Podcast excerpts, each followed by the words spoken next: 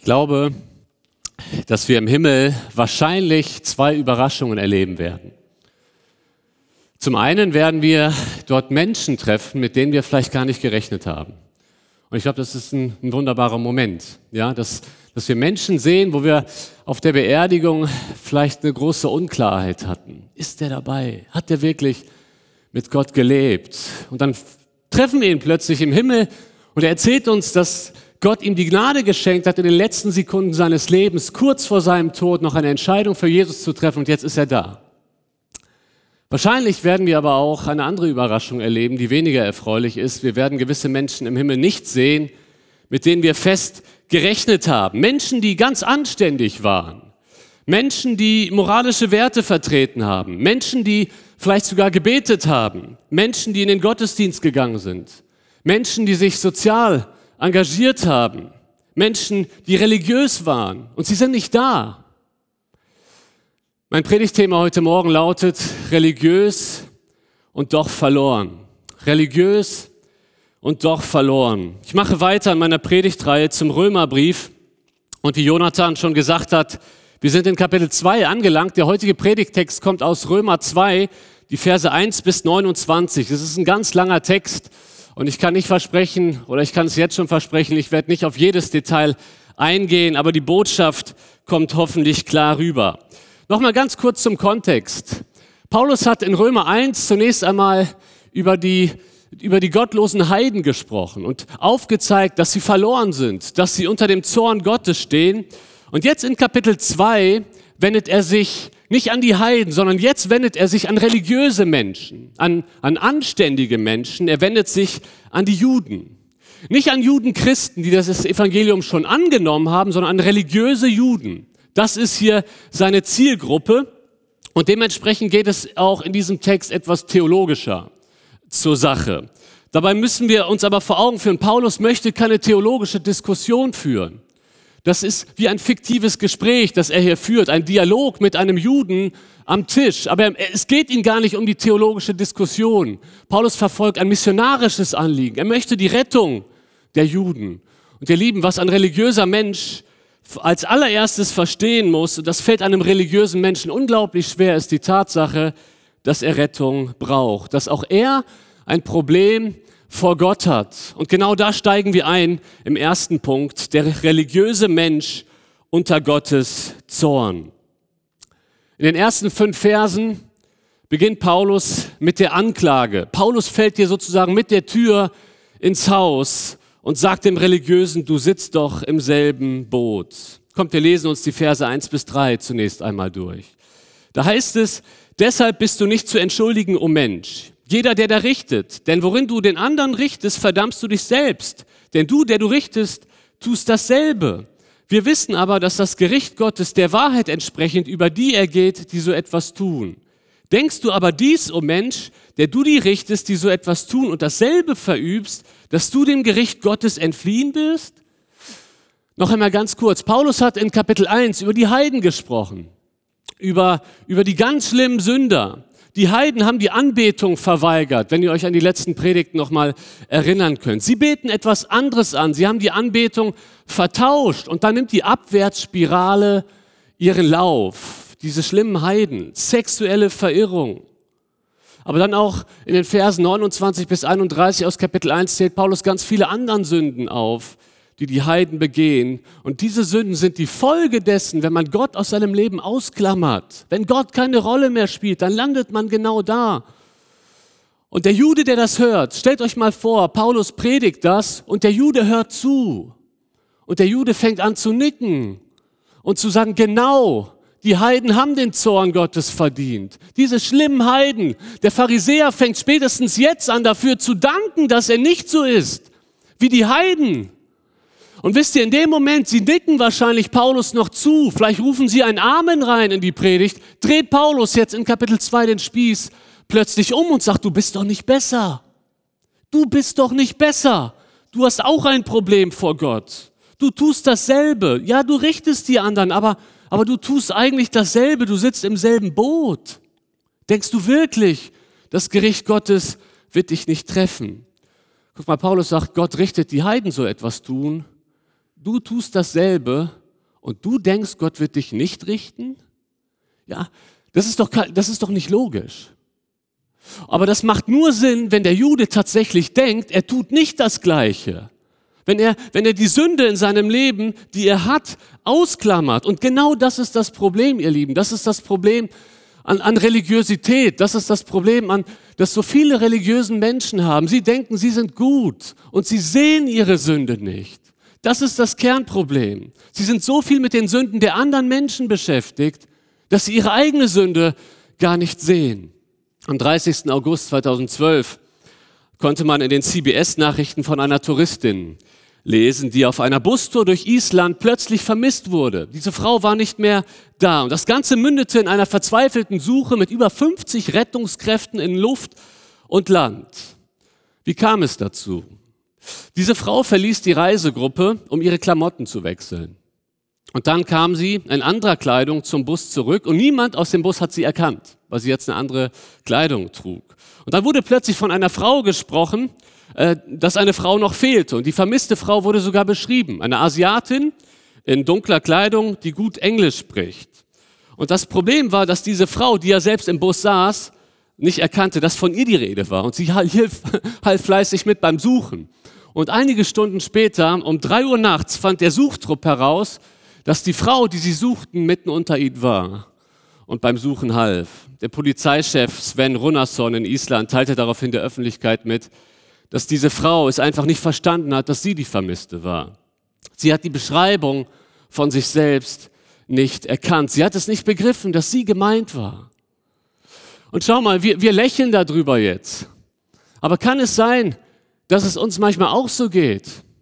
Dass, dass, dass von Sünde gepredigt wird und wir denken direkt an die anderen. Aber wir, wir haben keinen Blick dafür, dass Gott vielleicht gerade uns etwas deutlich machen möchte. Vielleicht sitzt du heute vorm Livestream und du hörst dir das Ganze an. Vielleicht bist du häufiger in unseren Gottesdiensten. Vielleicht hörst du sogar unsere Morgenandachten. Und du bist immer wieder dabei und bist vielleicht sogar froh, in dieser Gemeinde wird noch über Sünde gepredigt. Das ist gut. Aber du ziehst kein, keine Anwendung für dein Leben. Das ist das Problem an der Religiosität. Man ist verblendet. Man ist verblendet. Und vielleicht sitzt du heute Morgen hier und hörst häufig das Wort Gottes und gehst raus und du hast nie den Eindruck, dass Gott dir etwas deutlich machen möchte. Deswegen lass dich heute mal darauf ein, dass Gott wirklich dich ansprechen möchte und über deine Sünde mit dir reden möchte. Wir können vor lauter Religiosität so verblendet sein, so hartherzig, dass das Wort einfach so an uns abprallt. Und genau darum geht es in den nächsten Versen. Schaut mal, Paulus spricht weiter zu dem Religiösen, Vers 4 und 5. Oder verachtest du den Reichtum seiner Gütigkeit und Geduld und Langmut und weißt nicht, dass die Güte Gottes dich zur Buße leitet? Nach deiner Störrigkeit und deinem unbußfertigen Herzen aber häufst du dir selbst Zorn auf für den Tag des Zorns und der Offenbarung des gerechten Gerichts Gottes. Paulus sagt, hör doch mal zu, Gott will dich zur Buße führen, zu einer echten Umkehr. Gott ist so gütig. Er behandelt dich so viel besser, als du es verdient hast. Gott ist so geduldig und so langmütig. Er hält sein Gericht noch zurück in deinem Leben, weil er deine Umkehr möchte, weil er dir eine echte Chance geben möchte für einen wirklichen Neuanfang. Das ist der Grund, warum Gott dich so geduldig behandelt. Aber du religiöser Mensch, sagt Paulus, du bist so stur. Du denkst gar nicht daran, deine Sünde einzugestehen und du häufst dir Zorn an für den Tag des Herrn.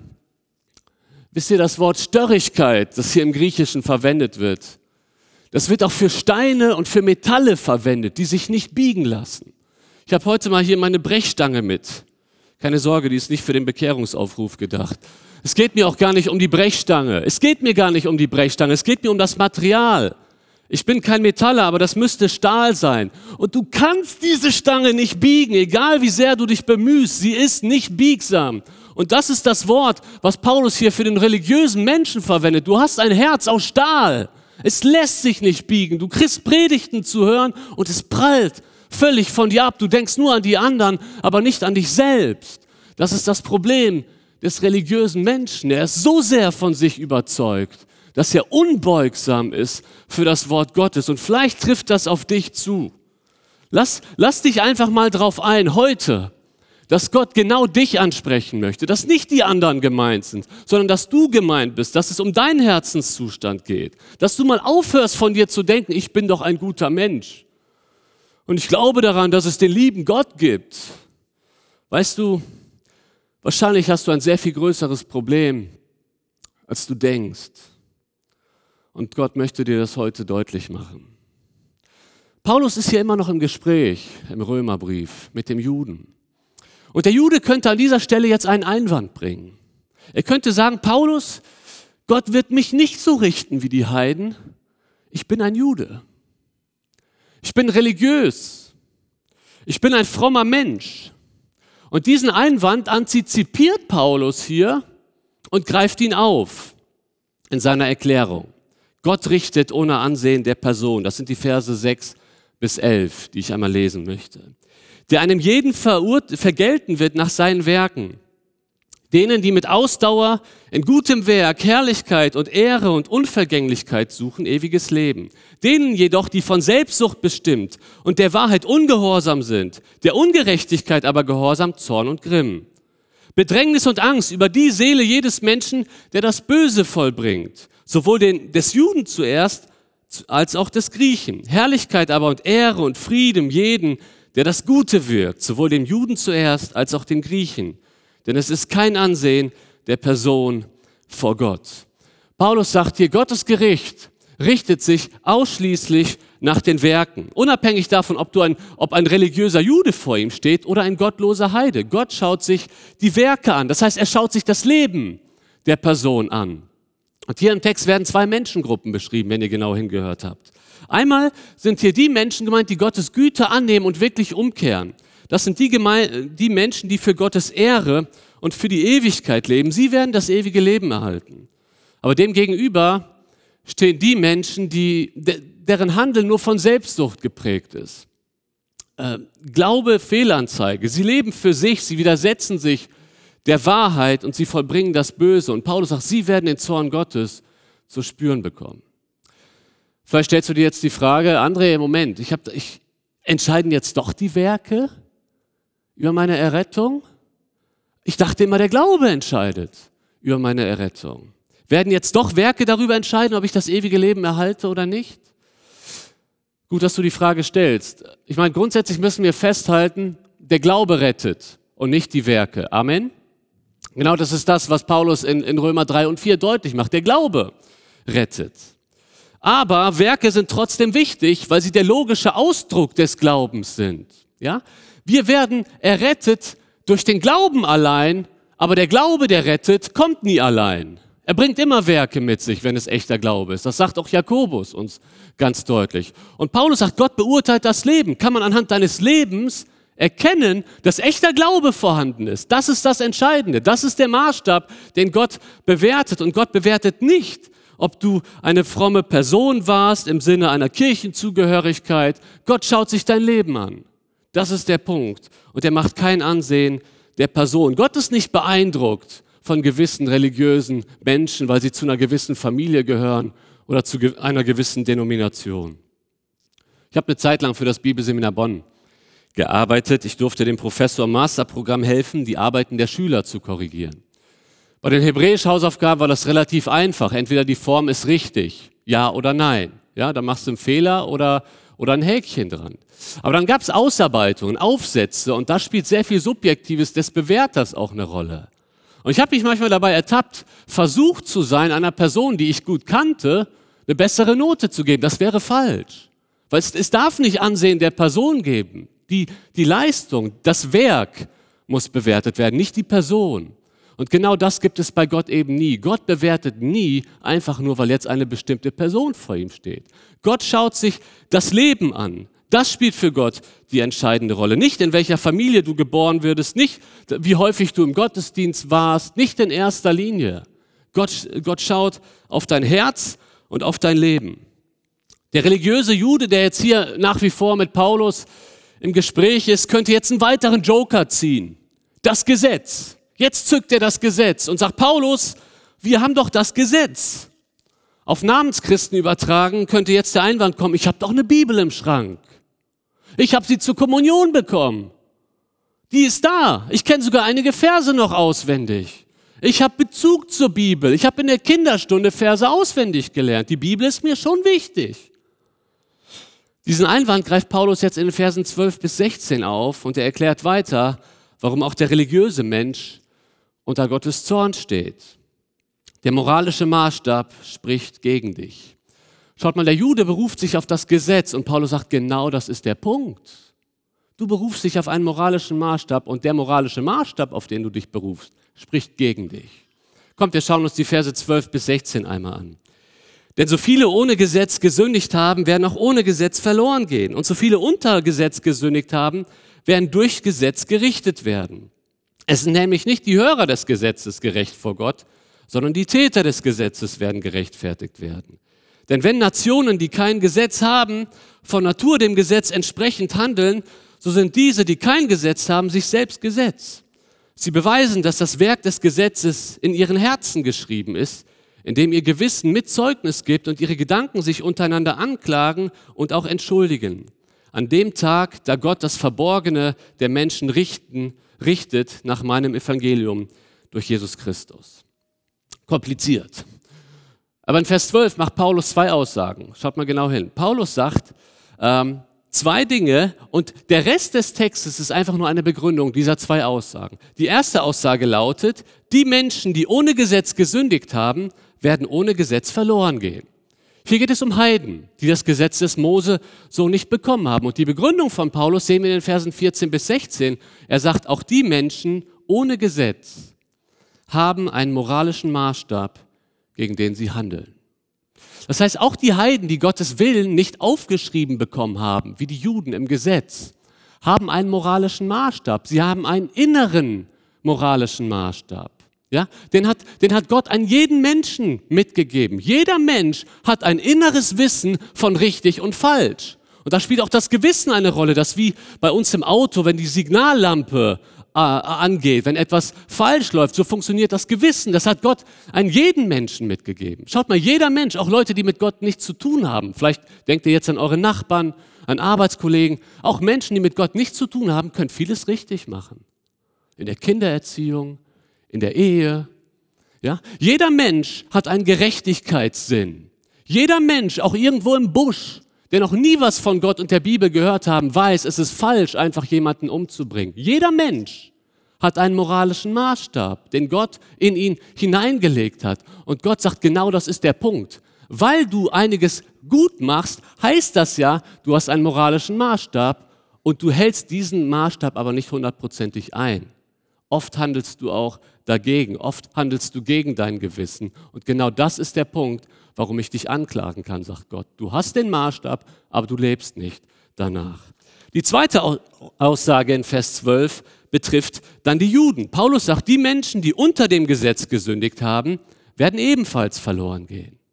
Die Begründung ist, es geht nicht nur ums bloße Hören, sondern um die Erfüllung des Gesetzes. Wer es nicht erfüllt, hat versagt.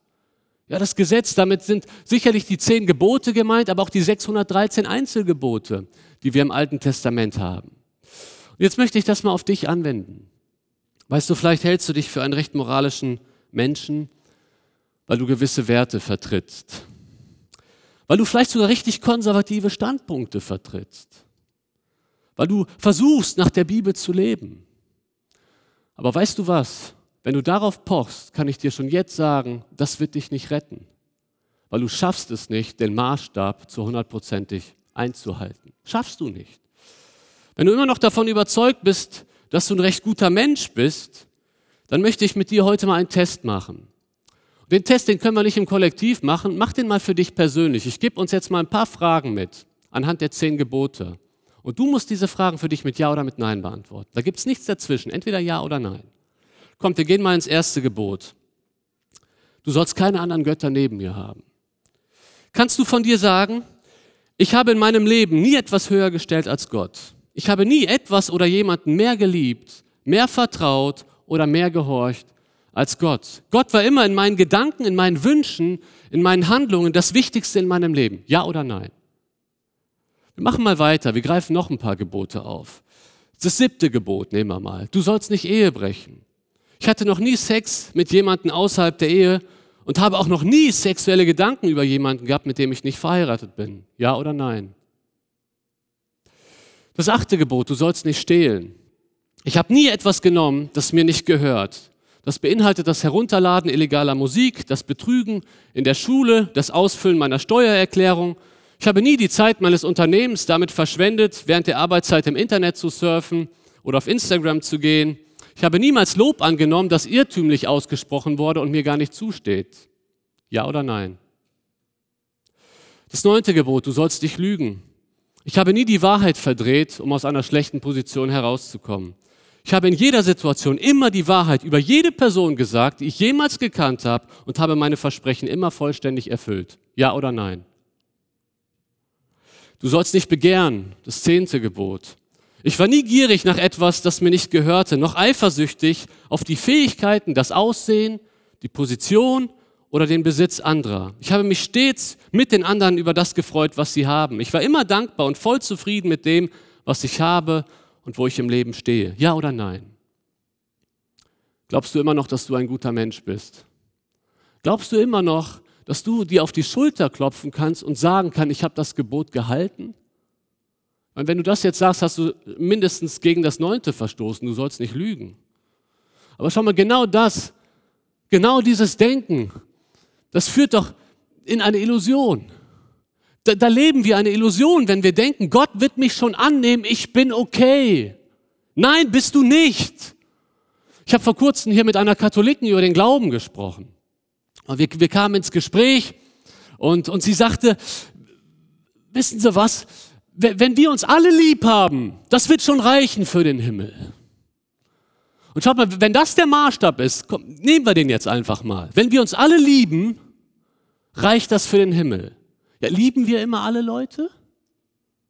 Haben wir zu jeder Zeit nur positive Gedanken über andere Menschen, sind völlig selbstlos, schauen nicht auf uns und sind immer nur daran bedacht, Leute zu lieben? Also wenn das der Maßstab ist, haben wir alle versagt.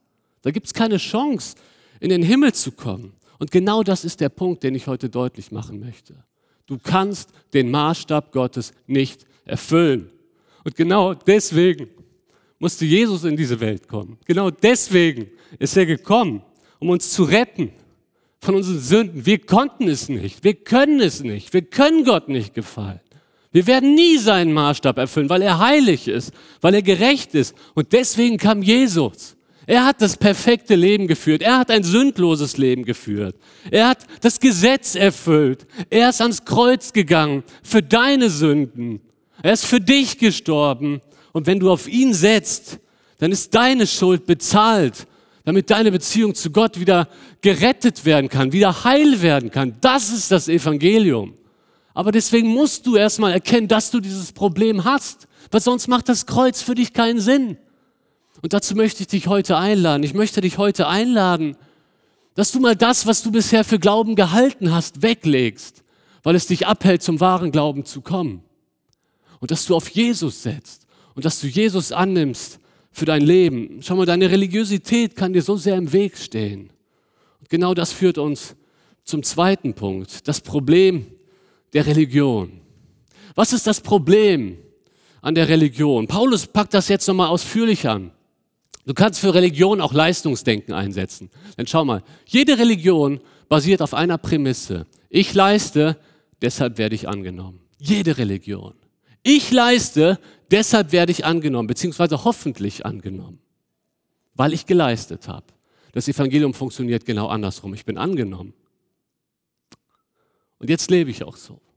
Aber jede Religion basiert auf Leistung und das steckt auch in uns Christen so sehr drin. Und ich möchte nicht nur über Namenschristen heute reden, ich möchte auch über Christen reden, die neu ins Leistungsdenken verfallen sind. Was ist das Problem an der Religion? Erstens, Religion führt zu Überheblichkeit. Leistungsdenken führt zu Überheblichkeit. Kommt, wir schauen uns die Verse 17 bis 20 einmal an. Wenn du dich aber ein Juden nennst und dich auf das Gesetz stützt und dich Gottes rühmst und den Willen kennst und prüfst, worauf es ankommt, weil du aus dem Gesetz unterrichtet bist und getraust dich, ein Leiter der Blinden zu sein, ein Licht derer, die in der Finsternis sind, ein Erzieher der Törichten, ein Lehrer der Unmündigen, der die Verkörperung der Erkenntnis und der Wahrheit im Gesetz hat. Paulus spricht hier über das Selbstverständnis eines religiösen Menschen, über das Selbstverständnis eines Juden. Ich meine, die Dinge, die Paulus hier auflistet, sind ja nicht grundsätzlich falsch. Ja? Es ist gut, ein Lehrer von unreifen Menschen zu sein. Das ist gut. Es ist auch gut, ein Licht zu sein für die Menschen, die in der Finsternis sind. Aber hier geht es vom Kontext her darum, dass es ein arrogantes Selbstverständnis des religiösen Menschen ist. Und schaut mal, dieses Problem hast du immer, wenn dein ganzer Glaube auf Leistung aufbaut. Weil Religion auf Leistung basiert, besteht die Gefahr, dass man sich auf einer Skala einordnet. Du kommst hier in die Gemeinde, auf der Skala von 1 bis 10 ordnest du dich vielleicht bei einer 8 ein. Ich bin schon lange dabei. Ich lese jeden Tag meine Bibel. Und plötzlich erhebst du dich über die ganzen neuen Leute hier. Ja, die sind noch ganz am Anfang im Glauben. Also ich bin eine Säule hier in der Gemeinde. Ich bin auf einer Acht. Warum schaffen die das nicht, die da unten auf einer Zwei? Vielleicht übertreibe ich ein bisschen, aber vielleicht ist das genau dein Denken. Da siehst du, dass andere Eltern Probleme haben mit ihren Kindern und dein erster Gedanke ist, ach, meine Kinder sind brav erzogen. Was haben die für Probleme? Da läuft es in der Ehe nicht, die sollen sich mal anstrengen. Die sollen sich mal ein bisschen mehr Mühe geben. Die sollen auch mal ein Ehebuch lesen wie wir. Also bei uns läuft's. Und mit der Einsamkeit, ich kann die Einsamen nicht verstehen in der Gemeinde. Einsamkeit, Einsamkeit. Die sollen mehr Bibel lesen. Dann, dann fühlen sie sich weniger einsam. Ich übertreibe bewusst, um einen gewissen Punkt zu machen. Kann es sein, dass das manchmal unser Denken ist? Leistungsdenken führt immer zu Überheblichkeit. Religiosität führt zu Überheblichkeit. Das ist der Simon von letzter Woche aus Franks Predigt, der auf diese Frau einfach nur herabsah, diese Sünderin. Weil er, hat sich was als was Besseres gesehen. Ihr Lieben, das ist ein ganz gefährliches Ding. Und da sind wir auch als Christen in der Gemeinde, vielleicht auch gerade als langjährige Christen, echt unter einer Gefahr. Schaut mal, das Evangelium führt immer zu Demut. Religiosität führt zu Überheblichkeit. Das Evangelium führt zu Demut. Und das Evangelium lehrt uns, wie sehr wir Jesus brauchen jeden Tag.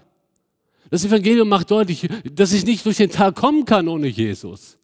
Und dann sehe ich, dass andere auch Probleme haben und ich kann mit ihnen mitfühlen, weil ich die kenne und wie gut, dass wir Jesus haben. Das Evangelium führt zu Demut. Religiosität führt immer zu Überheblichkeit. Es gibt ein weiteres Problem mit der Religion. Religion führt zur Heuchelei. Kommt, wir lesen die Verse 21 bis 24 der du nun einen anderen lehrst, du lehrst dich selbst nicht. Der du predigst, man soll nicht stehlen, du stiehlst. Der du sagst, man soll nicht Ehe brechen, du begehst Ehebruch. Der du die Götzenbilder für Gräuel hältst, du begehst Tempelraub. Der du dich des Gesetzes rühmst, du verunehrst Gott durch die Übertretung des Gesetzes. Denn der Name Gottes wird euretwegen unter den Nationen gelästert, wie geschrieben steht.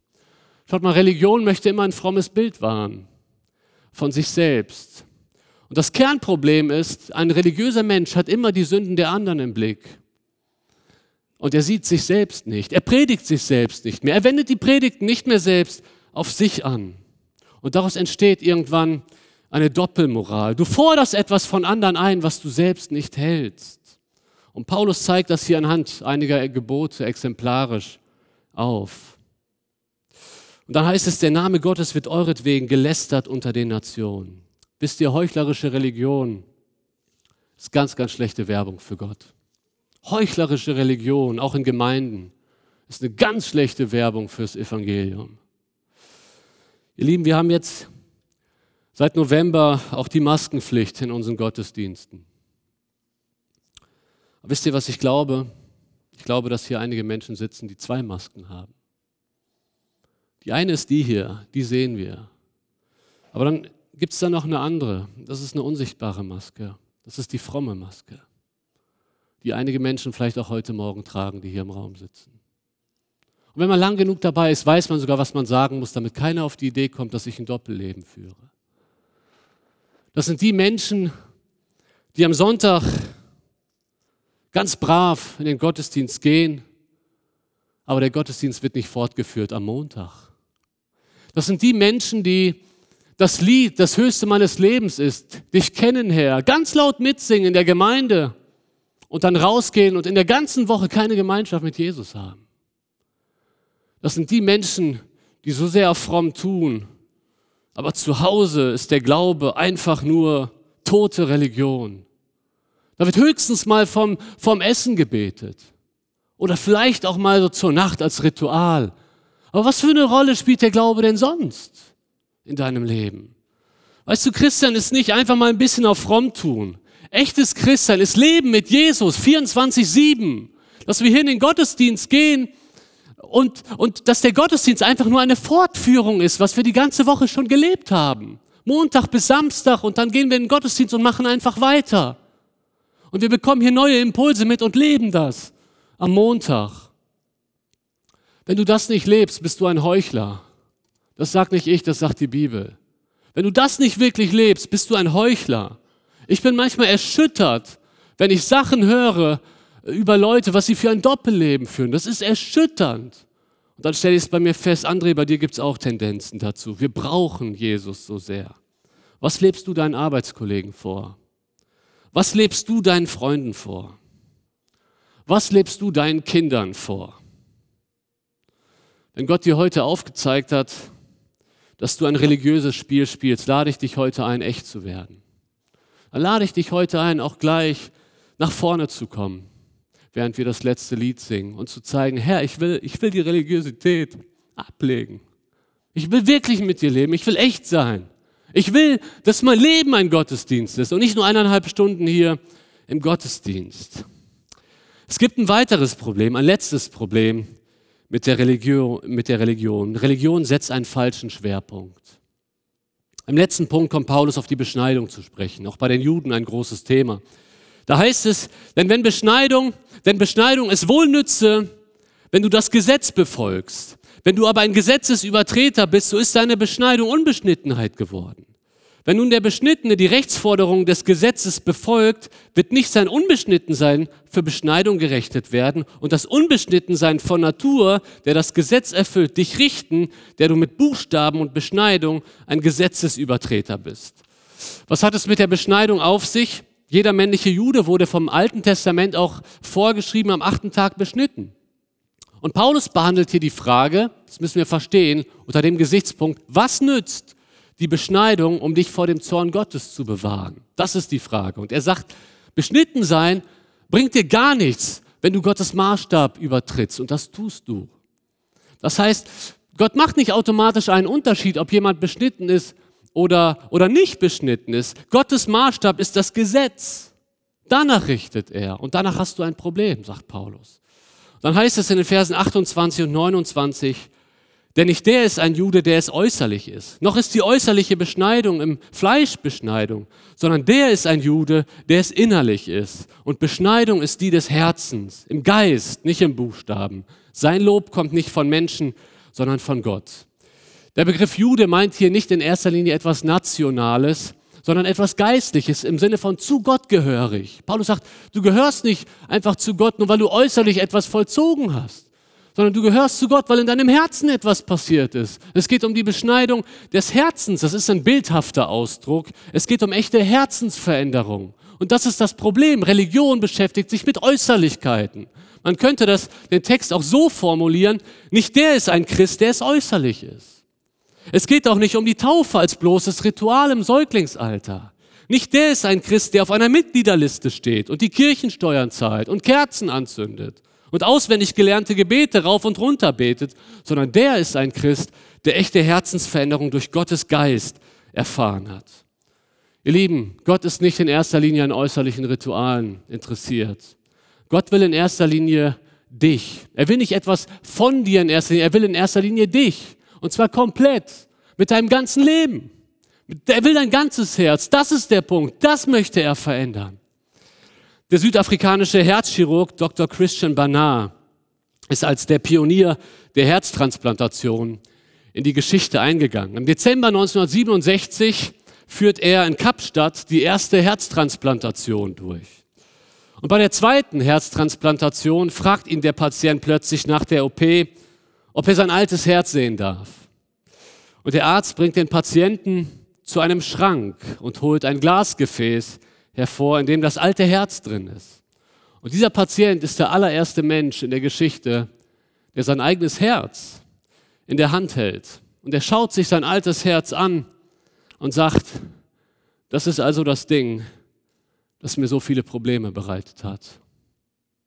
Und er gibt das Herz dem Doktor, kehrt um und verlässt sein altes Herz für immer. Und genau das ist der Punkt, zu dem ich dich heute einladen möchte. Dass du dein altes Herz verlässt. Gott will dein Herz verändern. Von ganzem Herzen. Er will dein Leben verändern. Er will dein Leben neu machen. Und deswegen, die Musiker können gerne schon mal nach vorne kommen. Deswegen lade ich dich heute ein, das auch sichtbar zu machen. Dass du sagst, Jesus, ich habe erkannt, ich habe dir nichts zu bringen. Ich stehe mit leeren Händen vor dir. Ich habe erkannt, ich habe mich bisher für einen Christen gehalten, aber es gab nie den Punkt, wo ich mich gebeugt habe vor dem Kreuz und um Sündenvergebung gebeten habe. Wenn du das heute auch öffentlich machen möchtest, lade ich dich ein, gleich beim Lied nach vorne zu kommen. Hier unter das Kreuz, das ist ein guter Ort. Und dass du das sichtbar machst, dass du heute ein Leben mit Jesus beginnen möchtest. Vielleicht hast du dich bisher immer für einen Christen gehalten, aber Gott hat dir heute deutlich gemacht, du brauchst einen Retter. Dann komm nach vorne und mach es deutlich. Vielleicht bist du langjähriger Christ und du hast wirklich eine Wiedergeburt in deinem Leben erlebt. Aber du hast festgestellt heute Morgen, du hast so sehr auf Leistung gepocht. Du bist überheblich geworden. Du bist stolz geworden. Dann lade ich dich auch ein, nach vorne zu kommen und das sichtbar zu machen. Und gerne können wir dann auch im Anschluss zusammen beten, wenn du ein Gespräch wünschst. Lass uns dazu aufstehen. Wir werden auf das Lied hören. Den Refrain können wir gemeinsam singen. Und während dem Lied kannst du gerne nach vorne kommen.